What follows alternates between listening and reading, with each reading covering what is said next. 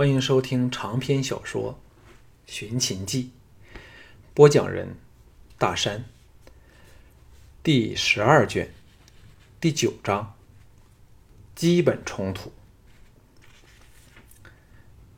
小盘在项少龙和李斯两人前大发吕不韦的脾气，怒道：“我要看他的《吕氏春秋》，满口仁义道德，他又是什么料子？李廷尉，你来给我说。”他的什么以仁义治国，什么天下非一人之天下也，天下之天下天下人之天下也，究竟道理何在？不如把我也废了，由他来当家好了。项少龙和李斯面面相觑，想不到这个大孩子发起怒来这么霸气逼人。宴后，项少龙尚未踏出宫门，便被小盘招了来书斋说话。朱姬这些时日来，终日和嫪毐此以生新升任的内侍官如胶似漆，倒没有余暇来管自己不断成长的王儿。不过小盘始终疼爱这个假母亲，他只是骂吕不韦，对朱姬尚没有半句恶言。李斯吓得跪了下来，叩头道：“楚君息怒。”小盘喝道：“快站起来，给我评理！”李斯起立，恭敬说：“秦四世兴盛，兵强海内，威行诸侯，非仁义为之也。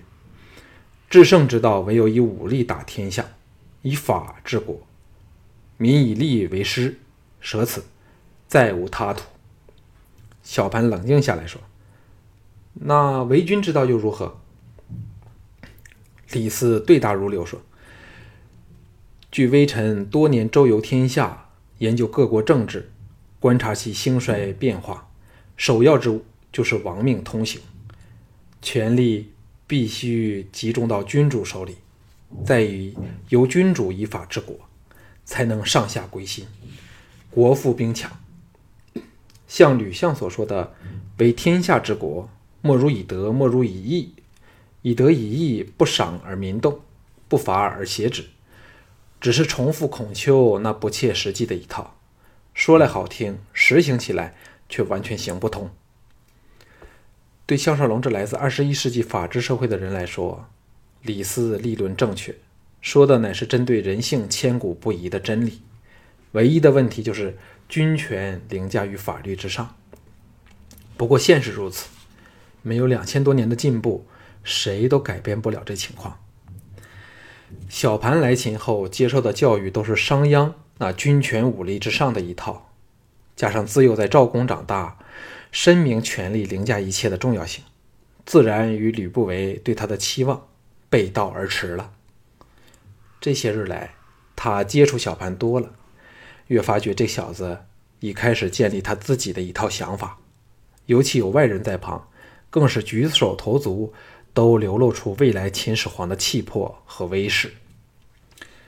小盘显然对李斯的答案非常满意，点头说：“由今天开始，李卿家就当我的长史官，主管内廷一切的文书工作，每天都到朝听政。”李斯大喜谢恩，项少龙看得目瞪口呆，这才有点认同小盘成了秦大秦一国之主的感觉。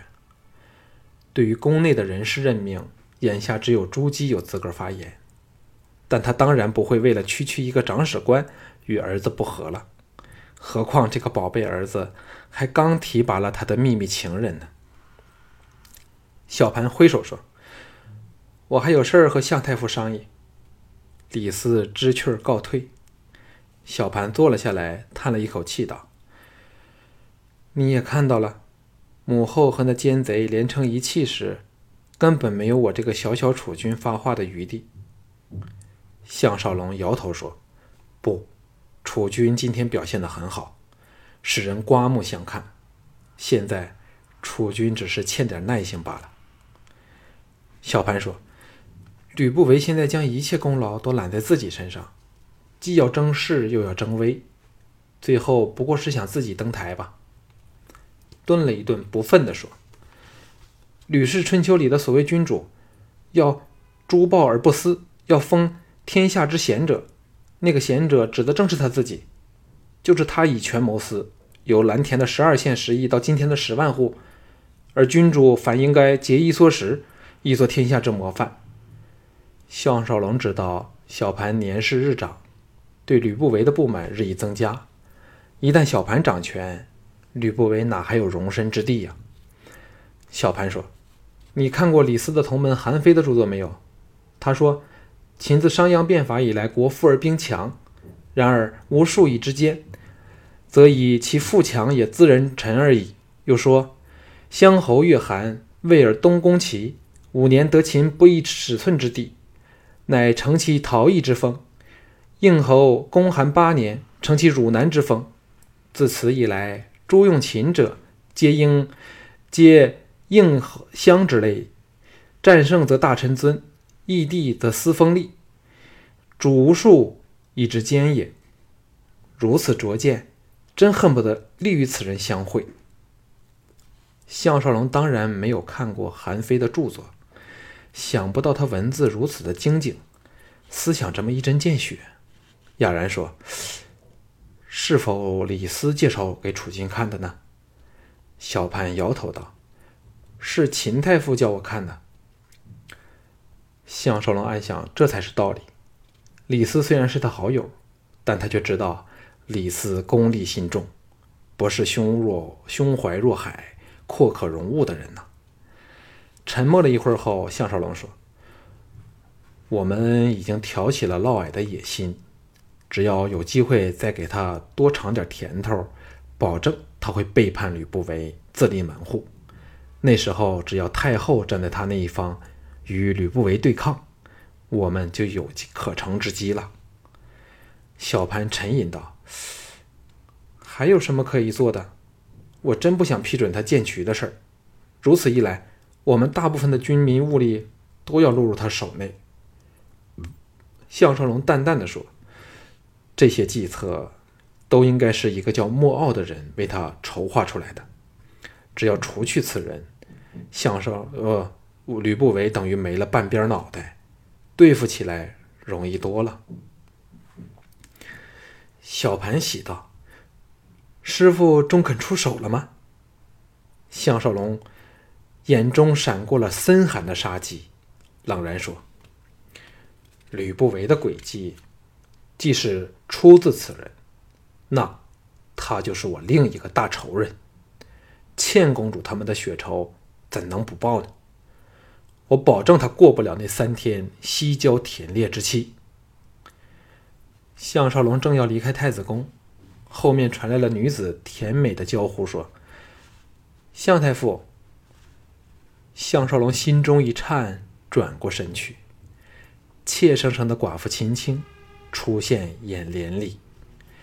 他迎了上来，神情肃穆道：“秦青失礼了，应称项先生都记统领才对。”项少龙苦笑说：“秦太傅语带嘲讽，是否仍在怪我那晚说错了话呢？”秦青想不到他如此的坦白直接，微感愕然。那种小吃一惊的表情，真是要多么动人就有多么动人，看得项少龙这个见惯角色的人也泛起了饱餐秀色的满足感。可是他的态度却丝毫不改，冷冷的道：“怎么敢呢？向太傅说的话定是错不了。男人都是那样子的了。”总认为说出来的就是圣旨，普天下的人都应该同意。项少龙想不到他发起怒来，词风如此厉害。不过他既肯来和自己说话，则应仍有机会与他维持某一种微妙关系。举手投降道：“小人甘拜下风，就此扯起白旗，希望。”秦太傅肯收纳我这个微不足道、绝不敢事事认第一的小降卒。开始的几刻，秦青仍成功的坚持着冰冷的表情，但挨不了半晌，终于忍不住，若由乌云后冒出的阳光似的笑意，低头嗔道：“真拿你这个人没办法。”项少龙叫了一声：“天哪！”暗想：若他。继续这种似有情若无情的姿态对着自己，可能项少龙真的再次要没顶在那不愿涉足的情海里了。幸好，秦青玄又回复了他招牌式的冷若冰霜，轻叹说：“我最难原谅你的，是你不肯去向太后揭破吕不韦的阴谋。不过想想也难怪，现在人人都在巴结吕不韦，多你一个又有何值得奇怪的？”项少龙心叫冤枉，又是哑巴吃黄连。难道告诉他？因为自己知道改变不了已发生了的历史，所以不去做徒劳无功的事吗？哑口无言时，秦青不屑地说：“我真为嫣然妹不值，嫁的夫君原来只是趋炎附势之徒。”转身便走。项少龙向着他天鹅般优美的背影怒喝道：“站住！”守在宫廷门口处的守卫均闻风望来。但见到一个是楚军最尊敬的太傅咸阳的首席美女，另一个则是当时得令的都记统领，唯有装聋扮盲，不闻不见。秦青悠然止步，冷笑说：“是否要把我拿下来呢？现在你有权有势，背后又有几座大靠山，自然不会受气了。”项少龙差点给气炸肺了，抢到他背后怒道。你，秦青淡淡的说：“你是否想把整个王宫的人都吵出来看热闹呢？”项少龙无名火已过，泄气道：“算了，不要这么看我项少龙，但也任凭你怎么看吧，只要我自己知道自己在干什么就行了。”秦青轻轻的说：“你不是吕不韦的走狗吗？”项少龙只觉得，如果被这个美女误会他是为卑鄙小人，实在是这个世上最令人难以忍受的事情之一。冲口而出说：“我恨不得把他……嘿，没什么了。”秦青旋风般的转过来，欣然道：“终于把你的真心话激出来了。但为何项先生明知吕不韦借嫪毐迷惑太后？”仍只是袖手旁观呢。项少龙这才知道，他刚才的情态，全都是逼自己表露心意的手段，不由得愣在当场，不能相信的呆瞪着，只有季嫣然是可匹敌的绝世娇容。秦青出奇的没有因他的注目礼而像以前般的不悦，露出了雪白整齐的皓齿，浅笑说。请恕秦青用上了心机，可是你这视女人如无物的男子汉大丈夫，事事都不肯告诉人家。例如，那天大王临终前，你究竟和他说了什么话呢？项少龙把心一横，压低声音，凑近他白璧无瑕的完美香颊，看着他晶莹如玉的小耳珠。和巧制的挂饰，沙哑的声音说：“我请大王放心离去，终有一天，我要叫吕不韦死无葬身之地，为他报仇。”秦青热泪狂涌而出，在模糊的泪影里，项少龙雄伟的背影迅速远去。为了晚上要到相府赴宴，项少龙离开王宫，立即赶往家中沐浴更衣。田氏姐妹自是细心侍候。后园处隐约传来季嫣然弄箫的天籁，曲音凄婉；低回处如龙潜深海，悲沉欲竭；悠扬处如诉如泣，若断若续，了无止境。项少龙心中奇怪，匆匆赶到后园去见爱妻。季嫣然奏罢，呆立园中小亭，手握玉箫，若有所思。项少龙来到来到他身后，手往前箍，把他搂入怀内，吻着他香气醉人的粉脸说：“嫣然，为何消音内充满感触呢？”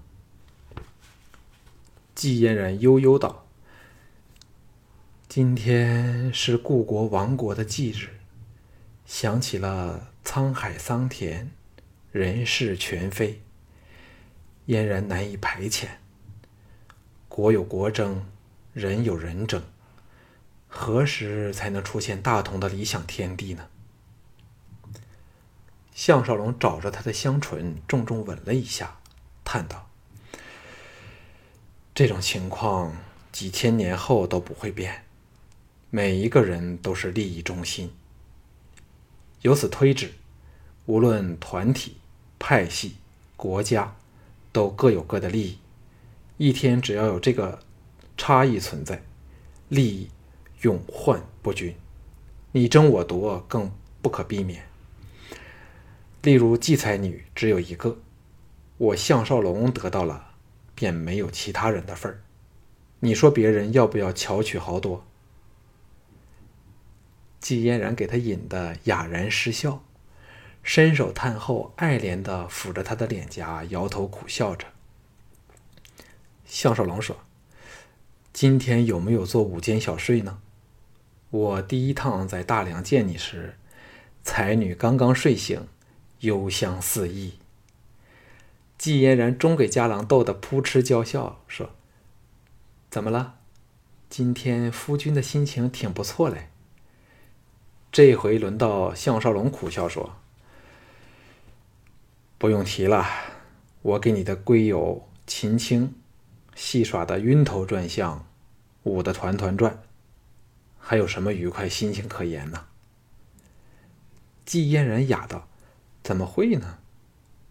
你……”是他这个心高气傲的人少有看得起的男人之一，加上我和他的交情，他怎也该留点颜面给你呀。项少龙搂着他到亭栏拥坐，把事情说了出来。季嫣然听得娇笑连连，花枝乱颤。那迷人妩媚的神态，纵使了见惯见熟了，项少龙仍是心神迷醉，忍不住。不规矩起来。这才女拿着他作恶的手，嗔道：“转眼你又要抛下人家到相府赴宴，仍要胡闹吗？”项少龙一想也是，停止了在他娇躯上的活动，说：“秦青如何会变成寡妇呢？你知不知道她的出身和背景？”季嫣然微微一叹，说。青姐是王族的人，自幼以才学名动宫廷。十六岁时，遵照父母之命，嫁与一位年轻有为的猛将。可恨在新婚之夜，他夫婿临时接到军令，赶赴战场，从此就没有回来。项少龙叹道：“他真可怜。”季嫣然说。我倒不觉得他可怜，青姐极懂生活情趣，最爱盆栽。我曾看着她用整天时间去修剪一盆香芍，那种自得其乐的专注和沉醉，嫣然自问办不到，除非对着的是项少龙了。项少龙叹叹道：“我刚听到了最甜蜜的谄媚话，不过。”你说的对，秦青却是心如皓月、情怀高雅的难得淑女。季嫣然笑道：“可是，他平静的心境被你这个坏人搅乱了。原本文说他平时绝不谈论男人，偏偏忍不住数次在我面前问起你的事儿。告诉他时，眼睛都在发亮。可知道？”我季嫣然并没有挑错夫郎。项少龙一呆，说：“你这样把他的心底秘密泄露给我知道，是否含有鼓励的成分呢？”季嫣然肃容道：“恰恰相反，青姐身份特别，在秦国妇女里有着至高无上的地位，乃是贞洁的化身。除非你带她远走高飞，否则，若被人知道你破了她的贞戒，会惹来很多不必要的烦恼，对你对她都没有好处。项少龙饿了一个，平然颓然说：“放心好了，自从倩公主和春莹等惨遭不幸后，我已是曾经沧海难为水，除我的娇妻爱婢外，再不做他求了。”季嫣然娇躯轻颤，念道：“曾经沧海难为水。”哎。为何夫君随口的一句话，便可叫嫣然情难自禁，低回不已呢？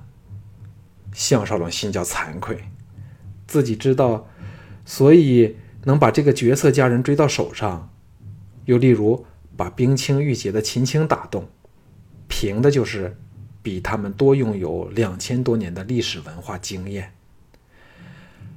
那也是他与吕不韦周旋的最大本钱，否则。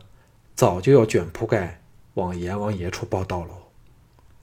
这时，带着向宝儿往外玩耍的吴廷芳和赵志刚好回来，项少龙陪他们戏耍了一会儿，直到黄昏，这才匆匆出门，到都记卫所与唐晶两人会合，齐赴吕不韦的宴会。